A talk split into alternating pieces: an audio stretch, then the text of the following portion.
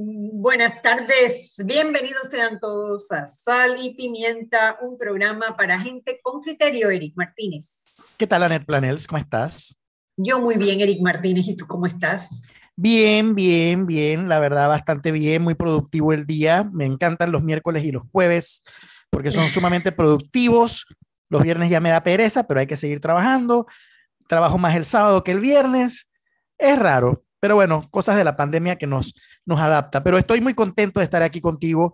Al final pude salir temprano de una reunión que pensé me iba a evitar poder compartir contigo esta agradable hora de conversación, pero por suerte salí temprano, así que aquí estoy para leer las pautas antes de que Mariela me regañe. Porque sí, señor. no, ya te regañó. Ya te regañó. Sí, me regañó al mediodía. Sí.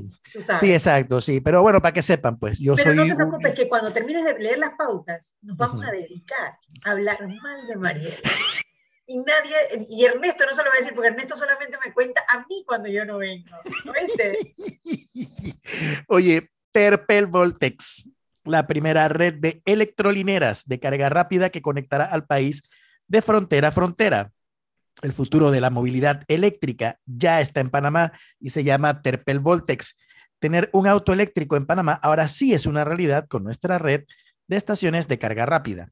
Terpel Voltex electrolineras en tu camino. Para que sepas, Anet, y público que nos escucha, tramitar tu paz y salvo con Elifaru es más rápido y seguro. Ingresa a panamadigital.gov.pa y descúbrelo. Panamá Digital, una iniciativa de la AIG y el gobierno de Panamá. Adelante, Anet. Bueno, Eric, yo creo que, a ver, hay varias noticias hoy que deberíamos comentar. Una de ellas es que eh, prohijaron el proyecto de ley presentado por Zulay Rodríguez y Elías Vigil, que endurece eh, los términos de la solicitud de réplica a los medios de comunicación. Y endurece los términos no en favor de nadie, porque al final, a ver, el derecho a réplica es un derecho que existe hoy en la ley. Si usted se siente agravado por algo que salga en eh, un medio de comunicación, usted se comunica con ellos, les manda una nota y exige que en el mismo espacio pongan su contestación. Eso se llama el derecho a réplica. Ellos tienen hoy 48 horas para publicarlo. Bueno, en, esta, en este intento de ley, bueno, digo intento porque todavía apenas está prohijado, no ha tenido primer debate, ellos lo que están es endureciendo los términos, es decir, de 48 horas lo están reduciendo a 24 horas y están aumentando las multas que iban como de 500 dólares por ahí a 5 mil dólares por allá. Em, el tema de la libertad de expresión lo hemos tocado muchísimo en este programa la libertad de expresión está bajo ataque ante las instituciones débiles que tenemos, tanto de control, de fiscalización o de investigación o de justicia, están débiles y lo han demostrado una y otra vez cada vez que se enfrentan con el poder. Eso le ha puesto un peso enorme a los medios de comunicación, que son los que están divulgando una gran cantidad de casos de corrupción eh, normalmente en la Asamblea Nacional, no exclusivamente, y eso hace que desde la Asamblea Nacional haya represalias, ya sea a nivel personal con los periodistas, contra los medios de comunicación, y ahora pretenden endurecer las leyes. Ojo, Increíble, ¿no? Ojo, porque es un tema muy delicado. Aquí nos estamos jugando nuestra democracia. Si tú permites que personas tan cuestionadas por el propio Ministerio Público, y lo digo en el caso de Zulay Rodríguez, por la investigación que, que, está en este momento producto de la denuncia, la querella, denuncia creo que fue, perdón, de los parientes de punto eh, José Luis Penagos por el tema de los lingotes de oro.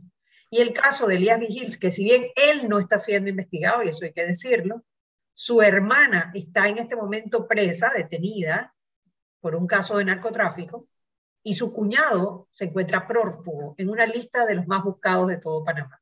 Y son precisamente estas dos personas las que presentan este proyecto de ley. Debemos estar muy, muy atentos porque esto no pinta nada bien. Sí, es, lamentable que la, que la Asamblea se preste para esto, ¿no? Eh, mira, mira, mira, mira lo, lo raro de todo este asunto. A mí me gustaría saber desde hace cuánto y cuántas leyes ha propuesto la Asamblea Nacional para combatir la corrupción. Yo creo que ninguna en mucho tiempo. O sea, las leyes son más que todo, las leyes que ellos promueven, además de la ley que decreta el día del almohábano, el día de Roberto Durán, el día del futbolista y todos esos días locos, eh, las leyes que ellos usualmente proponen son precisamente para blindarse ellos. O sea, ellos no están legislando en favor del pueblo. De hecho, voy a irme más, voy a ser hasta más atrevido en esto que voy a preguntar.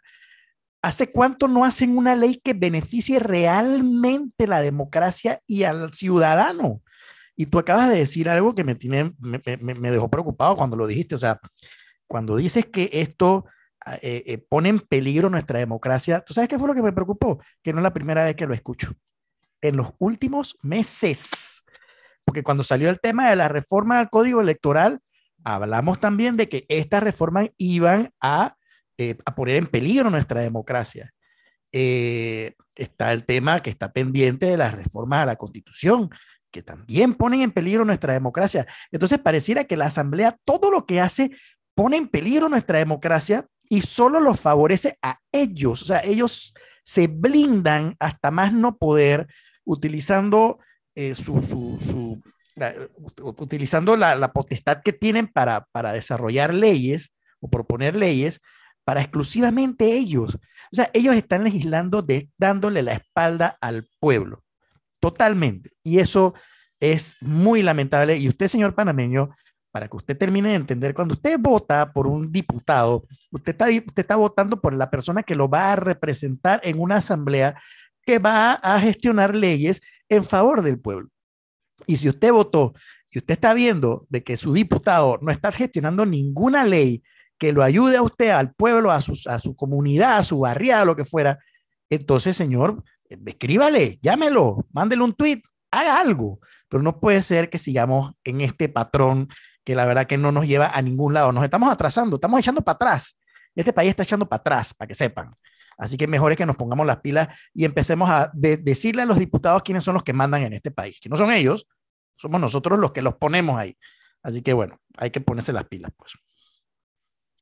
Y bueno, nosotros vivimos una época en donde no había libertad de expresión, uh -huh. donde había inclusive censura dentro de los medios de comunicación, personas que leían todo y decidían qué aparecía y qué no aparecía en los medios de comunicación. Uh -huh. Cosas impensables, hoy en día nos parecen, pero esas cosas no, no aparecen de la noche a la mañana, empiezan con pequeños movimientos. Como estos, ¿Y a ¿no? quién es que le interesa que no salgan los escándalos de corrupción si no es precisamente a los corruptos? Claro. Entonces, si son los corruptos los que no quieren que aparezcan las cosas en los medios de comunicación, además tienen el poder legislativo para presentar proyectos de ley. Dios nos agarre confesados. Yo la verdad que eh, eh, de los temas que más me preocupan hoy en día, inclusive más que la reactivación económica, más que el tema del COVID, porque son cosas que son transitorias, que se van a mejorar, Panamá va a salir adelante. Ah, tema sí. que estamos echando para atrás a pasos agigantados con el tema de la libertad de expresión. Ya uh -huh. hubo una conferencia de prensa en donde participaron los principales medios de comunicación denunciando que el Estado no los está protegiendo, que no estamos viviendo, que, estamos, que nos sentimos acosados en el ejercicio de nuestra libertad, de nuestros derechos. Y no hubo ni siquiera una respuesta por parte del gobierno, cero, silencio absoluto silencio. Y es verdad, hay otros países que están muchísimo peor que nosotros, México, Colombia, que allá matan periodistas, allá no hemos llegado a lo, o sea, aquí no hemos llegado, gracias a Dios, a esos términos, pero eso tampoco llegó de la noche a la mañana. Eso empezó y poco a poco erosionando y erosionando, erosionando, hasta que se acabó la tolerancia y en ese punto, qué lío echar para atrás. Y ese no es un país en el que queremos ver a nuestros hijos crecer.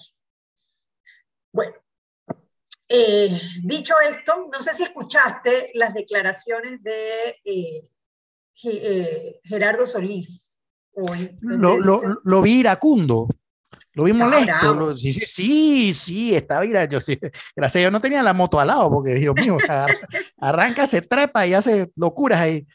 Pero sí, lo escuché. voy a leer lo que dijo, dice, yo no soy cosita fácil de comer para alcaldes y representantes. Ustedes pueden entender el peso que tiene la Contraloría cuando hace su fiscalización bien y no importa que nadie lo reconozca, porque este es un puesto muy mal reconocido y uno de los puestos más ingratos. Nadie te reconoce nada, nadie te agradece, sostuvo se refiere por el tema de, los, eh, de que los alcaldes, concejales y representantes ya no van a tener los gastos de movilización. Eh, y que esa, ese dinero que está asignado en el presupuesto de cada una de estas juntas comunales eh, tiene que ser utilizado en otra cosa y tiene que ser utilizado siguiendo las reglas. Mira, ojalá sus palabras sean, sean iba a decir honestas, no sería la palabra, ojalá sean sinceras sus palabras. A mí me encantaría, no hay nada que me gustaría a mí de poder aplaudir cuando él dice que nadie lo reconoce. Me encantaría poder reconocerlo. Ojalá, ojalá eh, verdaderamente paren el relajo de las juntas comunales y ese dinero se asigne a las obras que tanta falta hacen a las comunidades. Allí todos vamos a levantarnos, vamos a aplaudir las acciones de el contralor y ya será quizás una cosita fácil de comer para los ciudadanos, ¿será? Debe ser. Yo honestamente, eh, yo siempre he pensado que es mero show, pero bueno, vamos a darle el voto de confianza y que el tiempo sea quien dé la última palabra. Yo, yo no me lo como, ya así de sencillo. Yo siempre lo he dicho y lo he tuiteado inclusive. Se tigre uno como lechuga, pero bueno, vamos, vamos a confiar en que esta vez eh, va en serio eh, pero ahora, el tema no es ni siquiera los contralores, o sea, el tema es el tema de los alcaldes y representantes. Por ahí leí en estos días de que eh, se aprobó el presupuesto para Colón, creo que son 42 millones de dólares, no recuerdo muy bien cómo, cuánto era la cifra.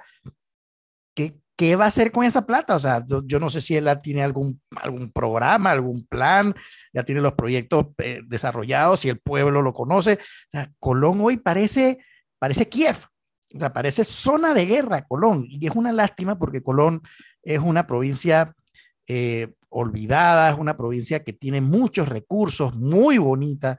Eh, habrá que ver. Por eso es que yo también me salgo un poquito del, del, tema del, Contralor y me voy un poquito también al tema de los alcaldes, de concejales, representantes, etcétera, porque siento que hay, un, hay, hay una gran cuota de responsabilidad. El hecho de que les hayan quitado la plata eh, no lo es todo, el hecho es que ellos la estuvieron recibiendo y estaban muy felices y contentos y no permeaba eso al pueblo. Entonces, eso también hay que ver cómo uno empieza a evaluarlo. O sea, ¿quién evalúa a los alcaldes después de todo? ¿Hay alguien que los evalúa? Yo no sé. Eh, pero deberíamos. Cuando dice, perdón, cuando dices evaluar, ¿te refieres a fiscalizar? ¿A qué te refieres con evaluar? Fiscalizar y a revisar que estén cumpliendo con los programas y, las, y se estén cumpliendo las metas de lo que ellos proyectaron para al momento de ser elegidos como alcaldes. O sea, yo, o sea, fíjate que siempre evaluamos al presidente, siempre evaluamos eh, el, el, rendimiento del presidente. De hecho, ellos tienen una oficina especial para verlo el tema de, las metas, la Secretaría de Metas, etcétera.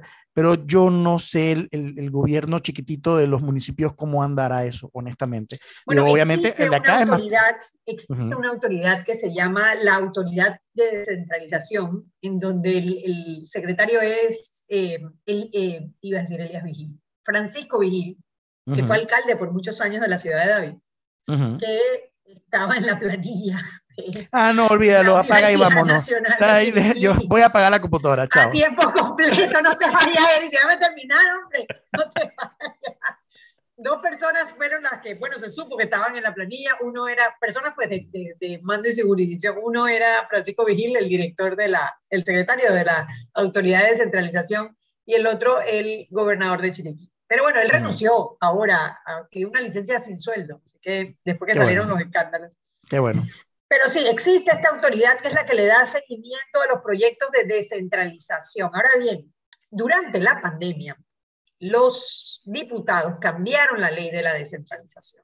La ley de descentralización fue una de las mejores leyes que pasó la asamblea pasada, que fueron muy pocas buenas, pero esta fue, si no la mejor, la segunda mejor porque restringía el uso de estos dineros de la descentralización para obras de infraestructura. No permitía que se fueran salarios, mucho menos en gastos de movilización.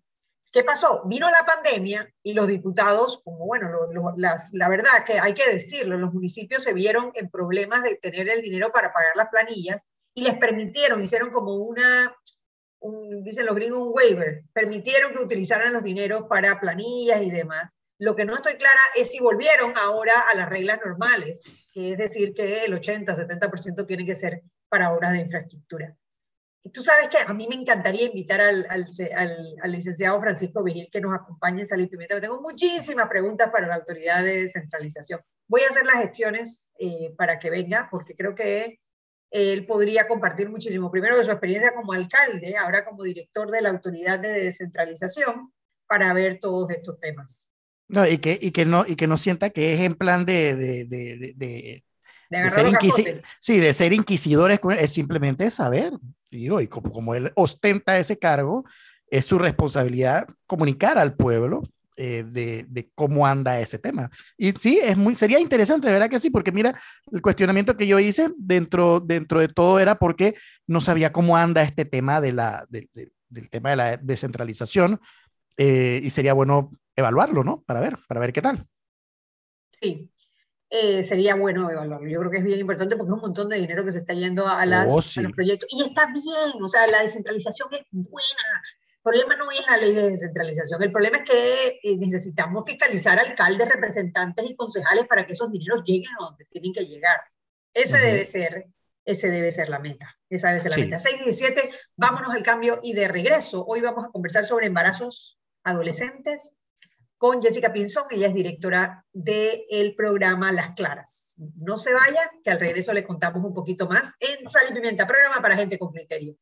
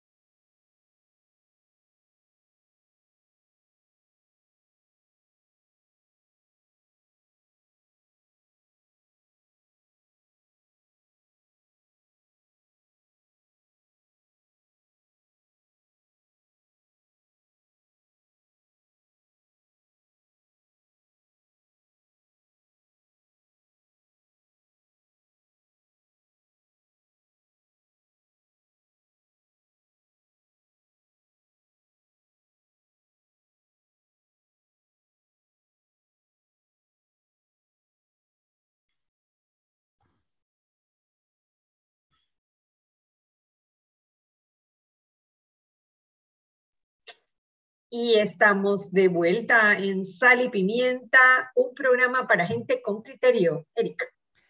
A todos los usuarios del metro, se les recuerda que la oficina de atención al cliente se encuentra ubicada en la estación Iglesia del Carmen. Tus consultas, sugerencias y reclamos son importantes para nosotros. Pensamos en ti. Somos tu metro. Adelante, Anet. Bueno, pocas veces, no pocas veces, a decir, no en pocas ocasiones, los panameños nos indignamos eh, con temas sociales de tanta importancia como el que vamos a tocar hoy. El primero, eh, el CENIAF y todo el escándalo que hubo del CENIAF y los abusos a menores de edad, que ya empiezan a haber condenas a las personas que participaron de, este, de estos escándalos. Posteriormente, eh, bueno, temas de embarazos adolescentes, que todos los años las cifras son escandalosas. La última y quizás la que más ha despertado eh, el interés de los panameños o la indignación de los panameños ha sido una niña de 8 años apenas, obligada a ser madre. Yo llamé a Gigi Álvarez, que es una amiga querida de María la mía, en este programa, que bueno, eh, además le mandamos condolencias, acaba de perder a la mamá y pues está pasando por momentos muy duros y bueno, ya sabe que todos la queremos mucho y vamos a querer a recordar con mucho cariño a la tía Gisela.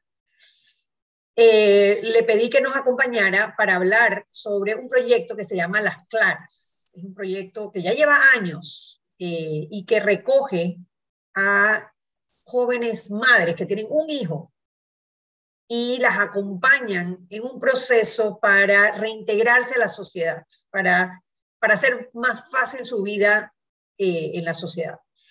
Ella nos, nos, nos mandó, nos pidió que, que, llamáramos a Jessica Pinzón Bisuetti, que es la secretaria de este programa, para que nos cuente un poquito más y hablemos con ella sobre los embarazos adolescentes y sobre el proyecto Las Claves. Bienvenida Jessica, Sal y Pimienta.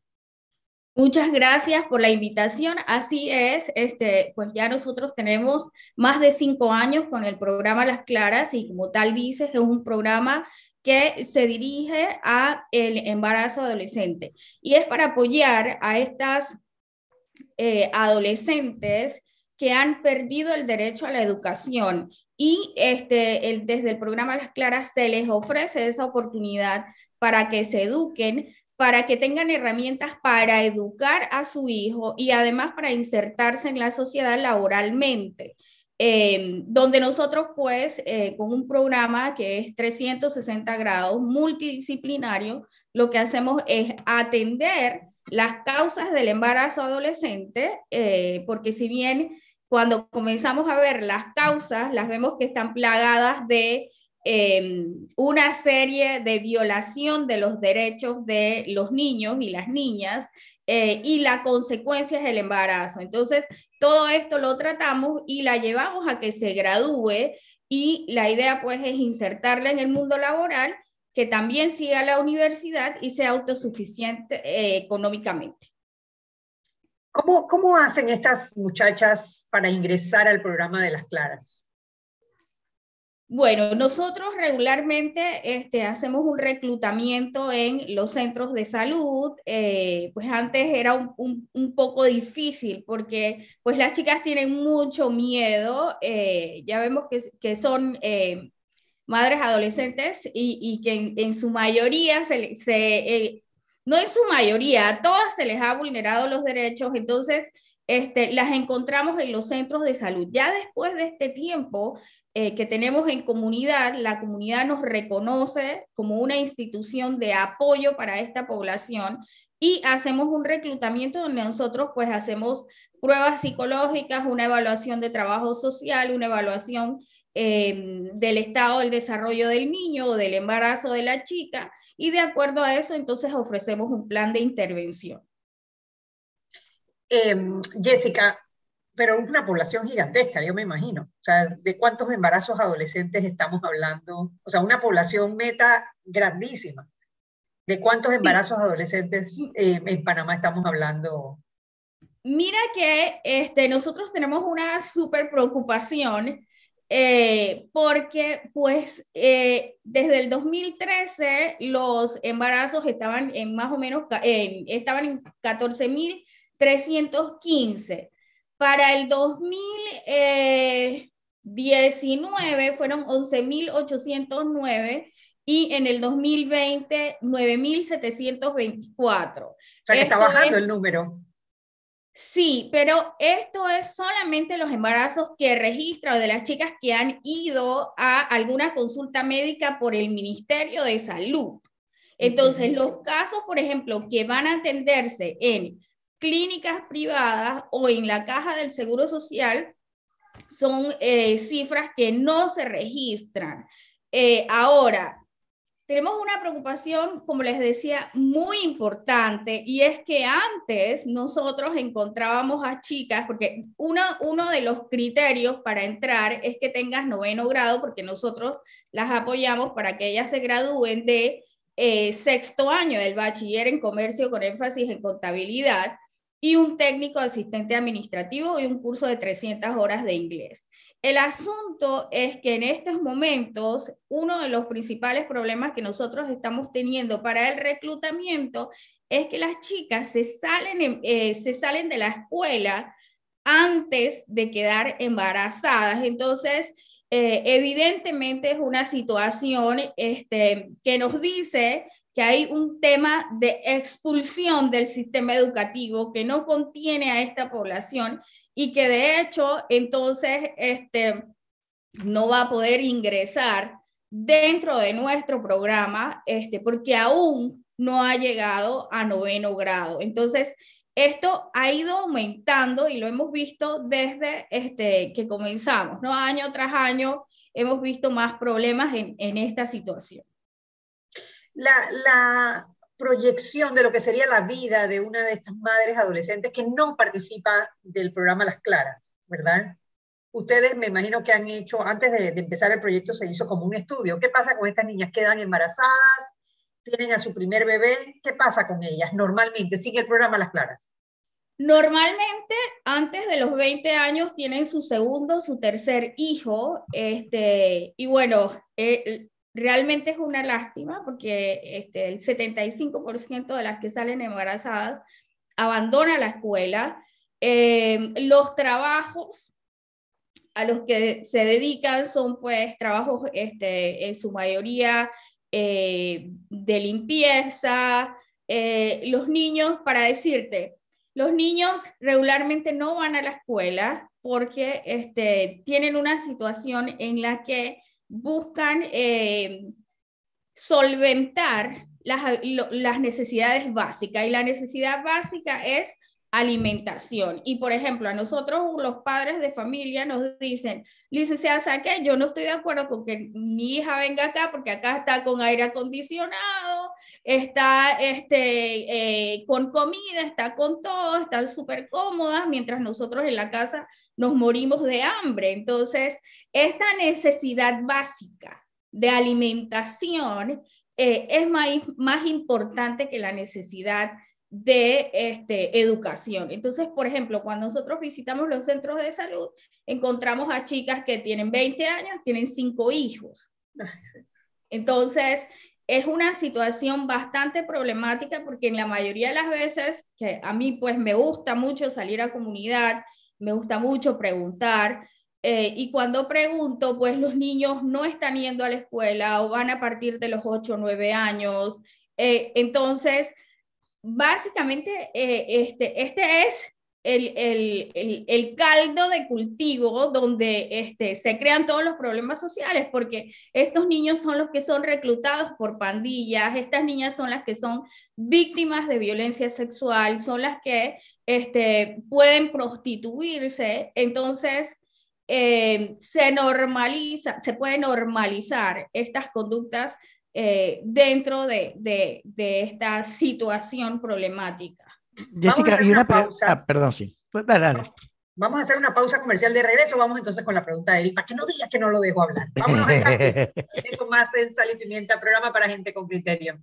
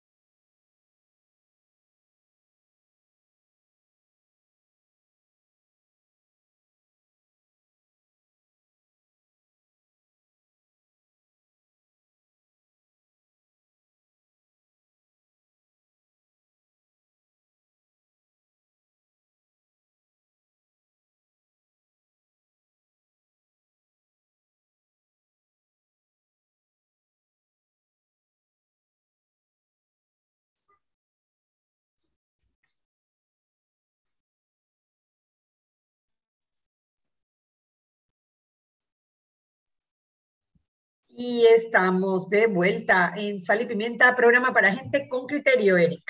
Terpel, como aliado país y reafirmando su compromiso con la sostenibilidad, presenta Terpel Voltex, la primera red de electrolineras carga rápida en conectar a Panamá de frontera a frontera. Hoy es el principio de una historia de transformación. El futuro de la movilidad eléctrica ya está en Panamá y se llama Terpel Voltex. Electrolineras en tu camino.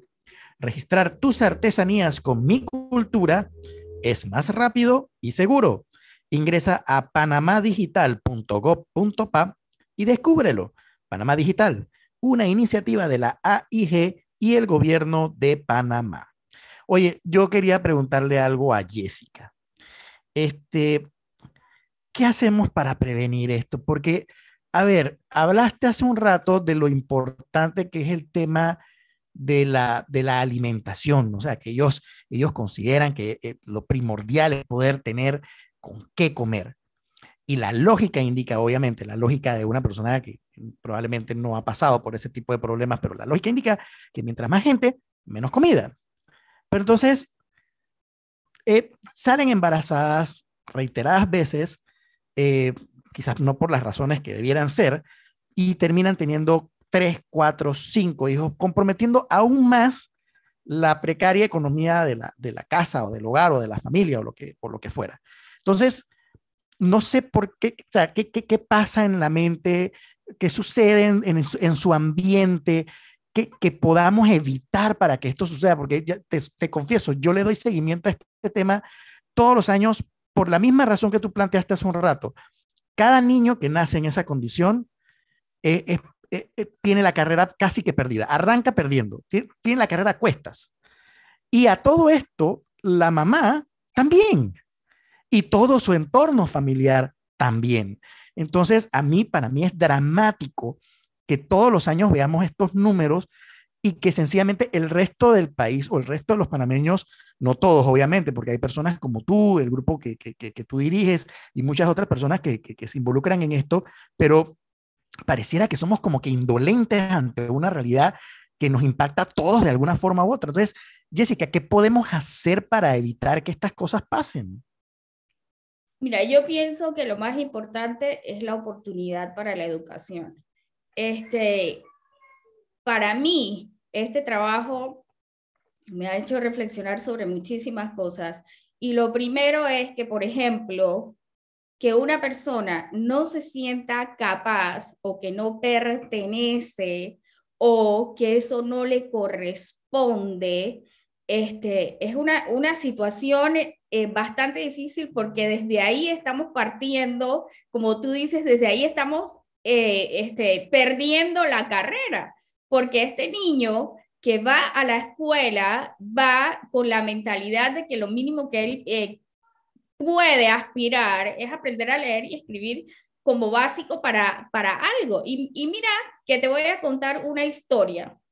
Nosotros tenemos una chica genial, inteligente, con un, un, léxico espectacular. Después de haberla trabajado y haber pasado por el centro, ella pues este, compite para una práctica profesional eh, en, en, un banco y yo justo la llevo a, esa entrevista. Y cuando estamos en la mitad del lobby del banco, me dice, listen, este, lo siento mucho, eh, yo no pertenezco aquí, yo no soy de este lugar, a mí no me corresponde, este no es mi sitio. Entonces, imagínate lo que trae es lo que traen esas criaturas. Entonces, por supuesto que hicimos una intervención. Esa, esa chica ahora está en cuarto año de la universidad, está próxima a graduarse de bancas y finanzas. Qué bueno. Entonces, ¿qué pasa si tú no le das la oportunidad a la gente? No solamente la oportunidad tienes que, que dársela a la gente, sino que tienes que enseñarle a la gente a cómo acceder a esa oportunidad y que realmente tú puedes hacerlo, te corresponde, no porque vivas en determinado lugar o porque tu familia, miran, de nosotras las chicas nuestras en su mayoría son las primeras que se gradúan de bachiller en sus familias, porque más nadie ha logrado graduarse de bachiller. Entonces tenemos que ofrecer porque hay mucho recurso humano que se pierde. Hay gente demasiado inteligente que se pierde y pues lo, lo, lo vemos con el estudio del, del Milena que hizo UNPA. Es como tener 99 días el canal parado. Eso es lo que representa en, en gastos el embarazo adolescente en Panamá. Entonces, como te decía, es ofrecer oportunidades a través de la educación, pero que la gente se crea que puede tener logros a través de la educación. Entonces, imagínate que nosotros hemos tenido chicas que han salido de, se han graduado, pero aparte de eso, sus mamás que tenían 30, 35 años comenzaron a estudiar y se están graduando. Las parejas es como, oiga, Lisen, pero entonces, este, si ella va así, me va a dejar. Efectivamente te va a dejar si no te pones las pilas, porque tiene otras aspiraciones, tiene otra forma de pensar. Entonces, este, tenemos que brindar esa oportunidad de educación, pero educación con proyección, como lo que te corresponde, lo que es tuyo, lo que tú puedes lograr. Ahora, ¿sabes que me sorprende tu respuesta, Jessica? Porque yo honestamente esperaba que me dijeras lo que uno siempre termina escuchando eh, en muchos lugares. De, bueno, mira, es que, y ojo, no, no es que no, no signifique que, que o, no, es, no es que no sea necesario, claro que es necesario, pero uno siempre escucha, bueno, lo que pasa es que hay que eh, apoyar en el tema de la educación sexual para que eviten que estas cosas sucedan y que si el tema de, de, de, de, evitar que las violen o que los familiares les hagan daño, etcétera, etcétera. Todas esas cosas que vienen antes de lo que sucede para que ellas terminen embarazadas y entonces tengan su hijo. Pero tú me has demostrado, Jessica, que aquí la clave es romper el círculo, el ciclo, porque probablemente esa mamá va a tener una hija y esa hija va a entrar en ese círculo. Y es cuestión de cortarlo, o sea, no es por donde yo pensaba, o sea, es a través de las oportunidades que probablemente se corta ese círculo vicioso que termina generando más y más y más damas o mujeres o eh, adolescentes embarazadas y también, ¿por qué no?, educar a tu hijo para que no haga lo que, porque ojo, cuando una, una adolescente termina embarazada es porque alguien hizo otra cosa.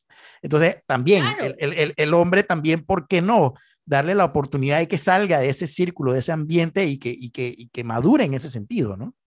Claro, mira, yo soy del concepto este, de lo que he visto y de lo que he, estudiado.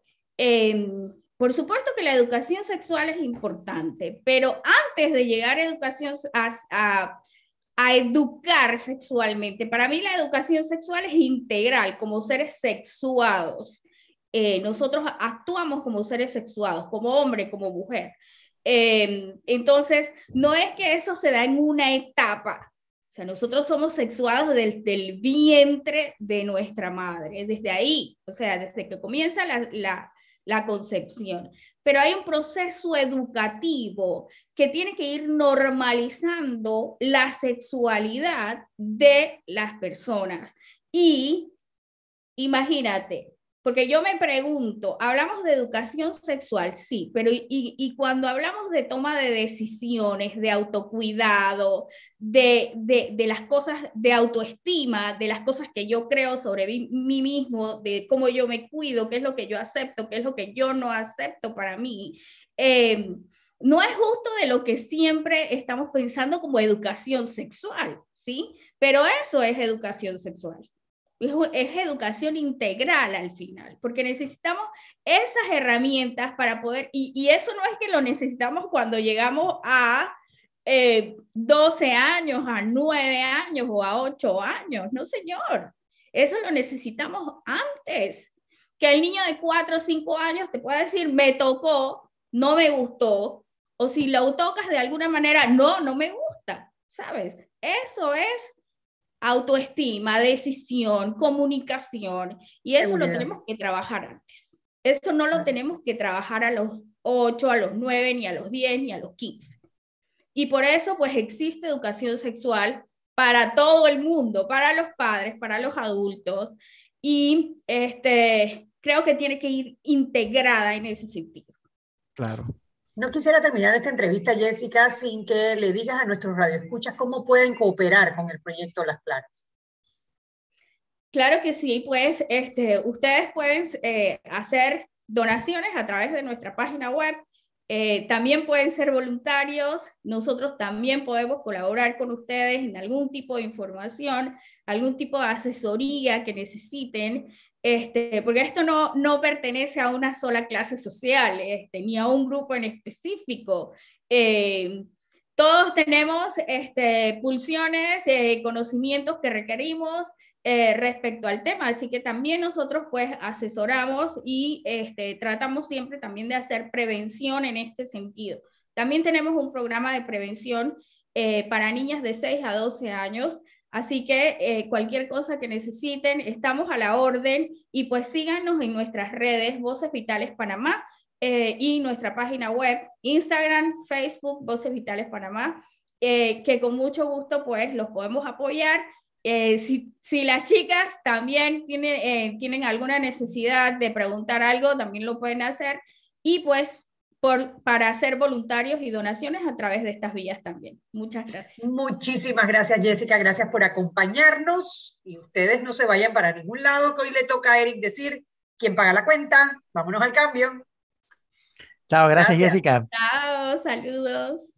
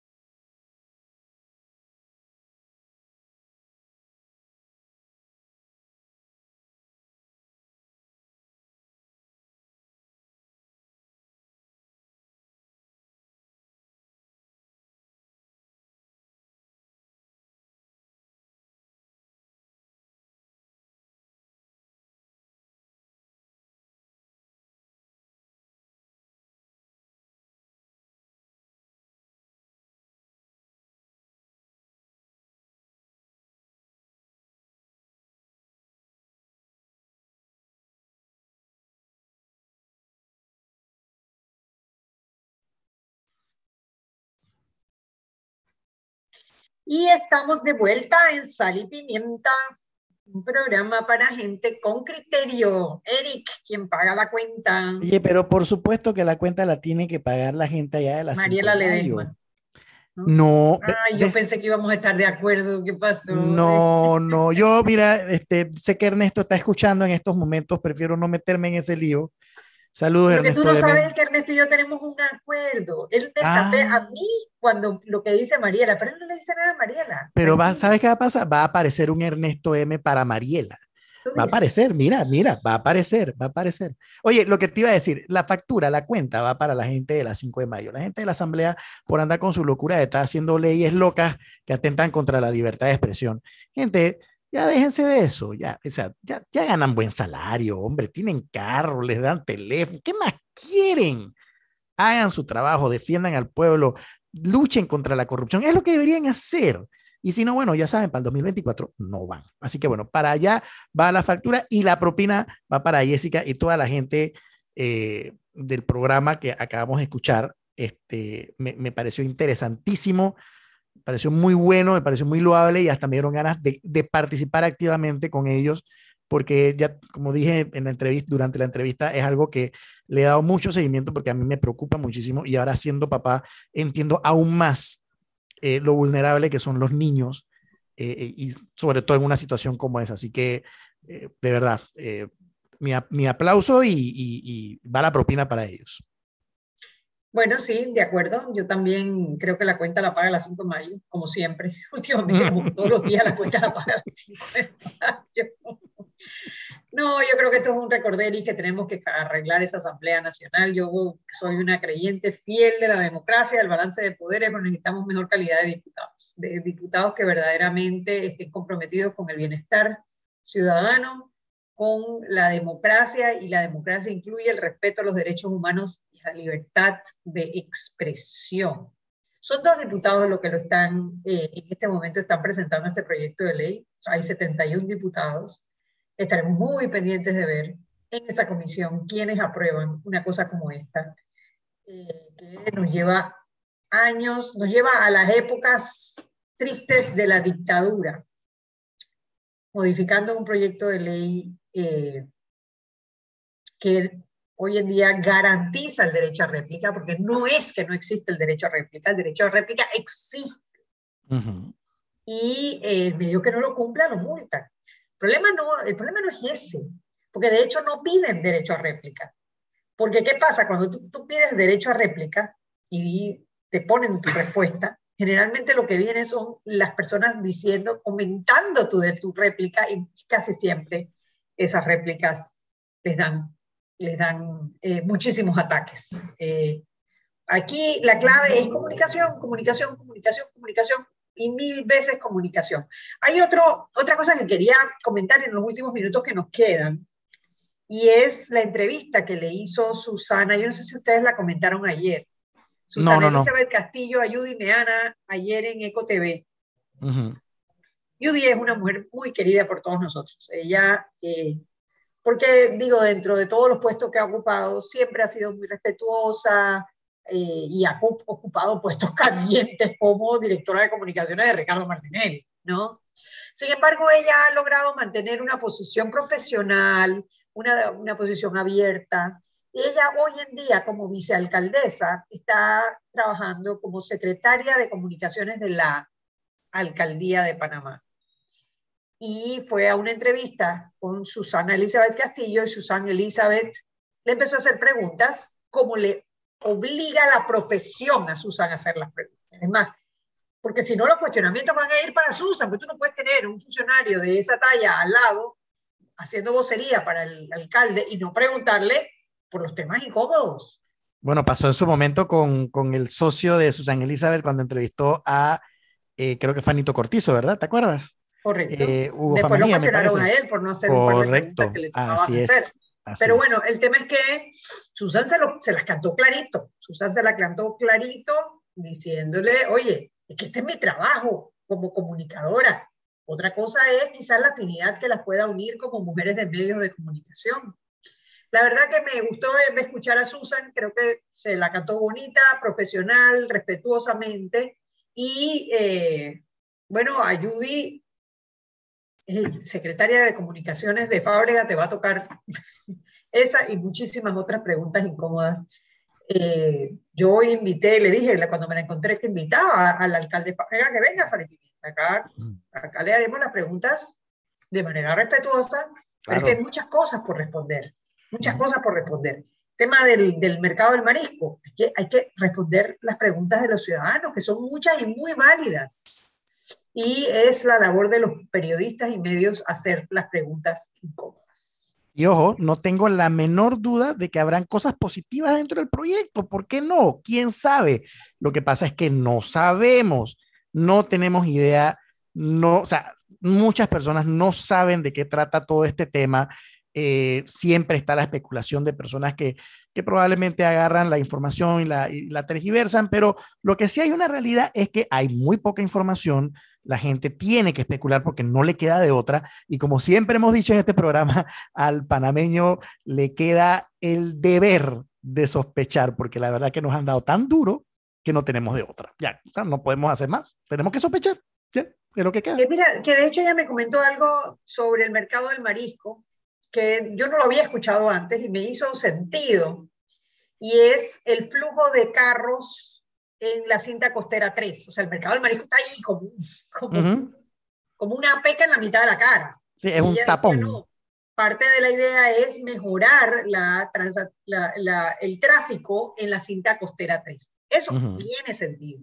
Pero para hacer eso, tú tienes que hacer una convocatoria ciudadana como Dios manda, no con 22 personas, de las cuales tres trabajaban en la alcaldía, ¿no? Entonces, hay muchas preguntas que responder. Si ese es el tema, bueno, oiga, propónganselo a la comunidad y que se haga una, eh, una, una eh, consulta ciudadana verdaderamente siguiendo las normas que establece la ley. Anet, si el proyecto es bueno, ¿cuál es el miedo? O sea, si el proyecto es bueno, preséntelo. Sí, probablemente habrán algunos cabeza calientes, sin duda, siempre, en todos lados. Cuando ustedes eran oposición también eran cabeza caliente. Mm. Pero presenten el proyecto, veamos qué tal, veamos qué tiene queremos saber. Eso, el, ciudadano tiene ese derecho, porque a todo eso no es plata de, ni de José Luis Fabrea, ni de Yuri Meana, ni de la alcaldía, pero no, es plata de todos y tenemos todo el derecho, ¿por qué no? Tal cual. Y bueno, recordarle a nuestros radioescuchas, nuestras redes sociales, Arrobas, Así es, arroba salpimientapa, arroba salpimientapa en Twitter y en Instagram. Está facilito, mira, hicimos todo esto para que usted no tenga que estar aprendiéndose diferentes, no, no, todas son igualitas. Arroba salpimientapa en Twitter, en Instagram, en Facebook y para rematar, la página web donde usted puede ver el programa de hoy y todos los anteriores también es salpimientapa.com. Así que ya saben. Sí, así es. Y bueno, eh, ya casi que se está acabando la semana. Mañana vamos a tener un excelente programa, un programa muy interesante. Creo que voy a traer a mi amigo Jaime Abad, porque hoy hubo un comunicado de la Autoridad Marítima de Panamá eh, donde le exigen a Panama Ports el, eh, el, mm. respetar como concesionario la participación de terceros en el puerto. Yo vi la nota, está bien interesante voy a invitar a mi amigo Jaime Abad para que venga a conversarnos sobre el tema. Ya aquí en Sal y Pimienta hablamos, creo que hace, unos, hace una semana yo no, no estaba ese día, sobre, sobre este proyecto y eh, creo que es importante, es importante darle seguimiento. Pareciera que la Autoridad Marítima de Panamá se está poniendo las pilas. Qué bueno, qué bueno. Y ese es el deber ser, así es. Qué bueno. Oye, y te paso, si mañana de repente hay chance de saber qué fue lo que pasó en el operativo ese allá en la playa, sería interesante. dice que no encontraron la droga, tú no sé. eran como 40 detenidos en una sola casa y dice que ahí leí un poco que era como no, una soltero. No, que no, había, no, encontraron ni un cigarrillo. Lo que pasa es que traíste el tema no estaba preparado, pero sí hubo un operativo esta mañana, más de 40 personas detenidas en una casa en Coronado, eh, parece que era un operativo del Senan, hablaban de droga, pero hasta donde estamos esperando, 6.58 de la tarde, no ha salido un comunicado oficial sobre si había o no había droga y dice que los van a soltar. Hay que ver si los van a soltar o no los van a soltar. Pero sí, las imágenes que estaban en redes sociales, impresionantes, las 40 personas así en el piso. Sí. Eh, lo cierto es que la Policía Nacional se ha puesto las pilas con el tema de eh, el combate al crimen organizado y han hecho varios operativos. Eh, y bueno, queremos que, porque eso está directamente relacionado con la seguridad ciudadana y no se le puede dar la espalda. Es que si te pones a ver, yo soy de los que piensan que la policía es muy buena atrapando a los malos. El problema son los otros que no los mantienen adentro donde están. O sea, que no los mantienen presos. O sea, para atraparlos son buenísimos, el, órgano. Detalle que es al día siguiente, claro, claro. Pero el órgano Nos vemos mañana, Nete, entonces. Bueno, espero que pasen una feliz noche, espero que Mariela se decida a venir algún día a este programa, porque no podemos, yo, creo que tú le descontaste la plata de la planilla, yo creo que tú le debes haber No, no, no, ella se sigue, ella, ella, son tres días que me ha faltado esta semana. Ella, ella sigue usando, sigue usando mi dinero para comer, para cenar, tomar vino y esas cosas. Yo sé, yo lo sé. y además ahora se pavea. Yo o sea, la quiero. Mariela y yo, y eso sí, yo soy culpable también, no vamos a cenar con su plata Ahora la mujer además se pavea. Mariela, ponte la pila, hay que, hay que, hay que trabajar. Si, pues, si vamos a quitarle el dinero a Eric de la pauta, para irnos a cenar tú y yo, ey, por lo menos tiene que aparecer. nadie le cuente nada. Nos vemos mañana en otra edición más de Sal y Pimienta, programa para gente con criterio. Chao, chao. Chao, cuídense. Bye. Bye.